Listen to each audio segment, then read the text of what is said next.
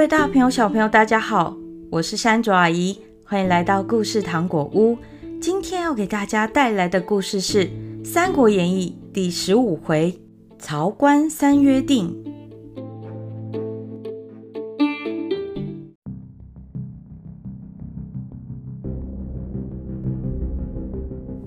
上回说到，曹操率领大军，准备要攻下关羽驻守的下邳城。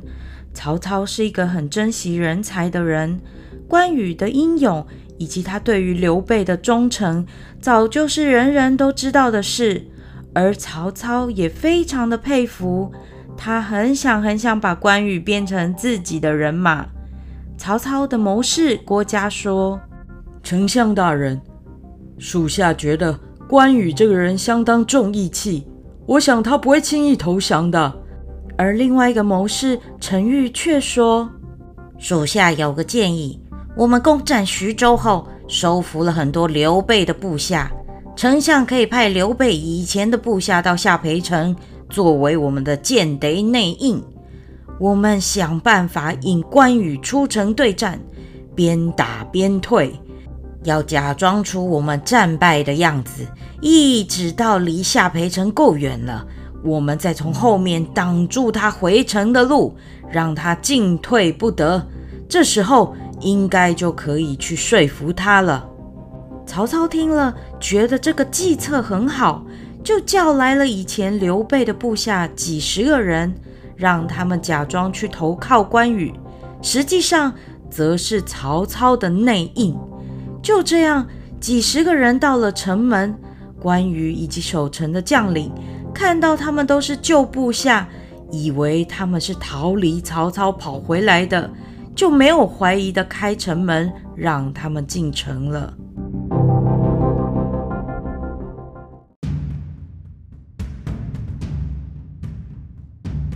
第二天，曹操的将领夏侯惇率领五千兵马到城外去叫嚣，说要跟关羽单挑。关羽，你不是最会打仗吗？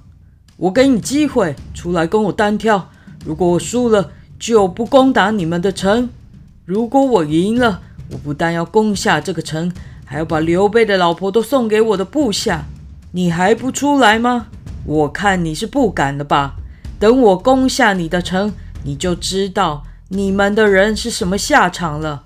关羽一听，非常生气地说：“你骂我可以。”但是就不准羞辱我的嫂子们。夏侯惇使用的是激将法，奏效了。关羽率领了三千兵马杀出城外，跟夏侯惇大打出手。夏侯惇根据陈玉的计策，假装快输了，一边打一边往后退，直到把关羽引到。距离下邳城有二十里远的地方为止，这时候关羽才惊觉不妙，想要掉头回城。突然一声炮响，从两侧冲出了徐晃跟许褚两个大将，把他包抄了。关羽本来想要杀出重围，但没想到曹军这么难缠，他们一直打到天都黑了，还是无法杀出一条路。只好先退守在一座小山上，在山上的关羽远远地看着城内，黑漆漆的夜里，城内却有熊熊烈火的光芒。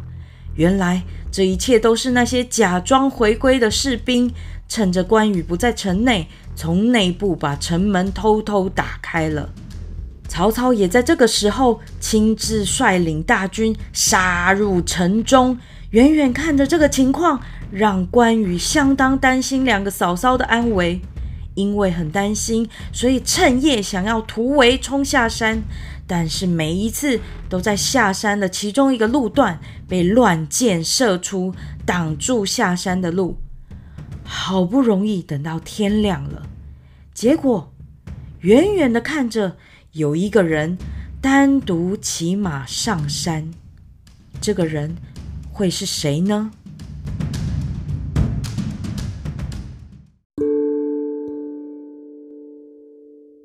关羽仔细一看，原来是熟人老友张辽。就赶快问他：“张辽兄，你是要来当我的敌人吗？”张辽说：“关羽兄啊，我不是敌人，我是想着你一定很担心刘备皇叔的妻子小孩，所以特别来说一声。曹丞相已经派人保护他们，并且命令大家都不准打扰他们，请你放心啊。”关羽哼的一声说：“你不过是曹操的部下，你要劝我投降，对不对？我跟你说。”士可杀不可辱，我绝对不会背叛刘备大哥的。我准备要跟他们决一死战了。看着非常生气、讲话几乎要鼻孔喷气的关羽，张辽赶快安抚他说：“关羽兄，您先别冲动。照我看来，你如果就这样壮烈牺牲了，你会犯下三个大罪。你跟刘备皇叔已经结拜为兄弟。”发誓要同生共死，如果你战死了，那就违背誓言，这是第一个大罪。刘备皇叔把他的妻子儿女都托付给你保护，但你战死了，就是辜负了皇叔的托付啊，这是第二个大罪。像关羽兄这样的人，不就是要帮助皇叔匡扶汉室？如果这样冲动的去送死，不就变成违背忠义的人吗？这是第三个大罪啊！张辽看到关羽都没有说话，觉得应该快被他说服了，赶快补上几句：“关羽兄，现在到处都是曹操的军马，如果你再不投降，一定会牺牲的。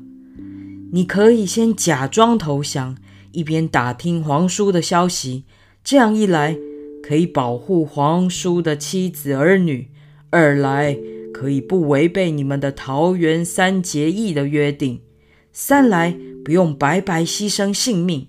这样看来，已经没有比这个更好的办法了。你说是不是啊？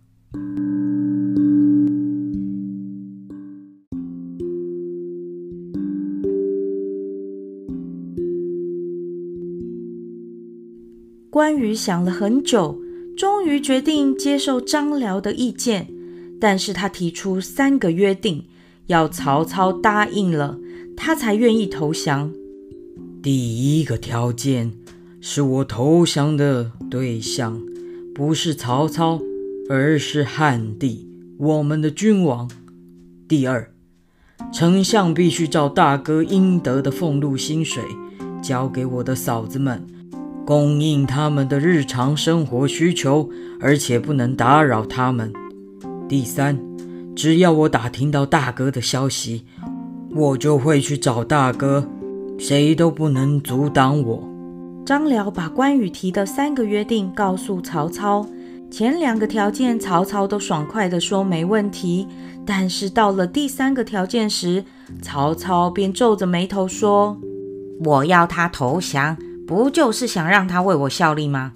他这个条件，如果我答应了，那我这个局不就白忙一场了？我不能答应第三个条件。张辽赶快说：“关羽这个人什么都没有，就是最讲义气了。如果丞相愿意以诚相待，我相信他一定会重义气来帮助丞相的。”这次换曹操被说服了。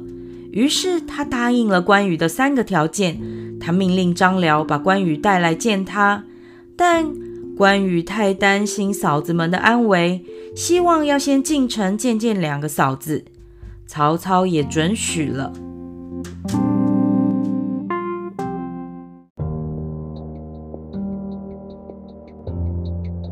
关羽回到城内，见到两个嫂嫂时，把他被困在山上，以及张辽游说投降的事情说了一遍，并且询问两个嫂嫂的意见。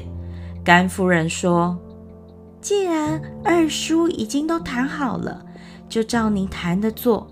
只是我比较担心，如果曹操反悔，他就不会让我们去找皇叔了。”关羽说：“请嫂子放心。”这件事情我已经有打算了。见过嫂子们后，关羽带着几十个部将来见曹操，曹操亲自到门口去迎接他。关羽一下马就拜见曹操，说：“我关羽谢丞相不杀之恩，相信丞相答应我三个约定，想必也不会食言才是。”曹操向前扶起关羽，然后对他说：“我曹操说话算话，一定不会食言呐、”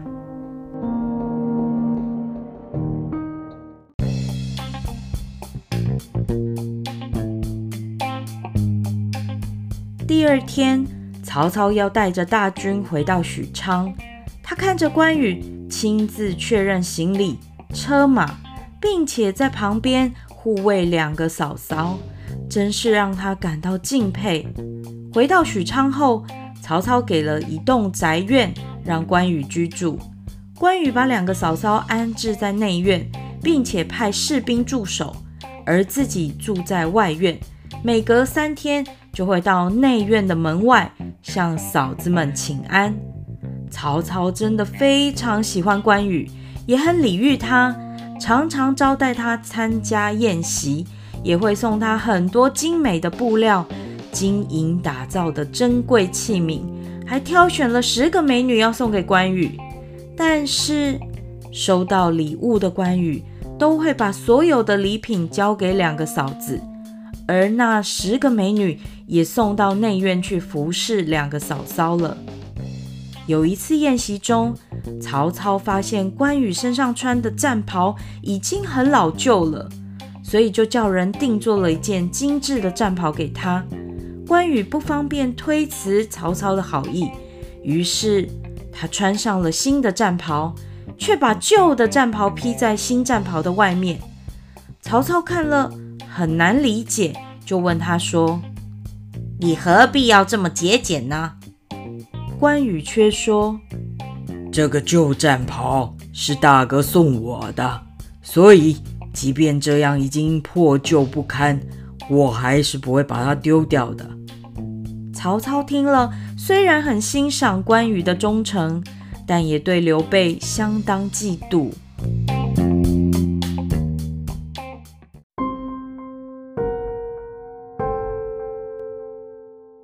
有一天，关羽的部下急急忙忙的来报告：“报告将军，两位夫人不知道为什么在内院一直哭，侍女们也不知道发生了什么事情，想请将军过去看看。”关羽立刻到内院的门外说：“两位嫂子，不知道发生了什么事，你们怎么会哭得如此伤心啊？”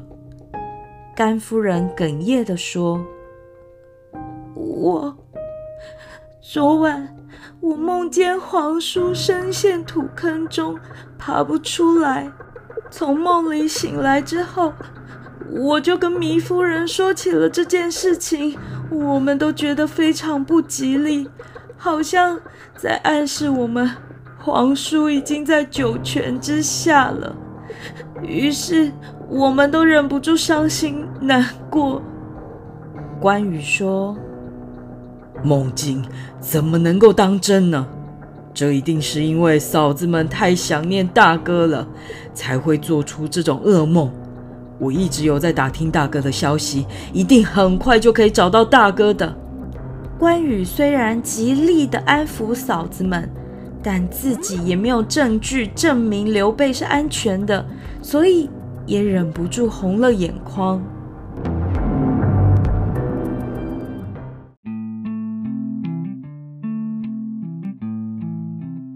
某日，曹操找关羽来参加宴会。宴会结束之后，曹操送关羽到门口，看见关羽的马很瘦弱，于是叫人牵来了一匹马。只见这匹马被火红的皮毛覆盖，身形相当壮硕，一看就知道是好马。曹操问他说：“你认得这匹马吗？”关羽说：“难道？”这是吕布的那匹赤兔马吗？曹操大方地把马送到关羽面前，然后说：“没错，现在它就是你的了。”关羽非常高兴，直接跪下叩头，连声感谢。曹操扶起关羽说：“以前不管我送什么东西给你，你都没有像这样这么喜欢。今天只不过是送你一匹马，为什么下跪道谢呢？”关羽摸着赤兔马说：“因为在下知道，赤兔马可以日行千里。今天得到它，表示如果哪一天我打听到大哥的消息，我就可以在最快的时间去见大哥了。所以我非常感谢丞相的成全。”曹操一听，真是哭笑不得。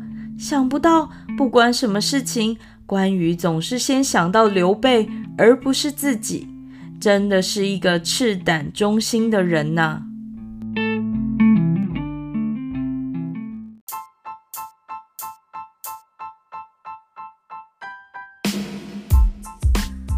各位大朋友、小朋友，关羽自始至终都是一个相当重义气、忠心不二的人，所以即便是要对曹操投降。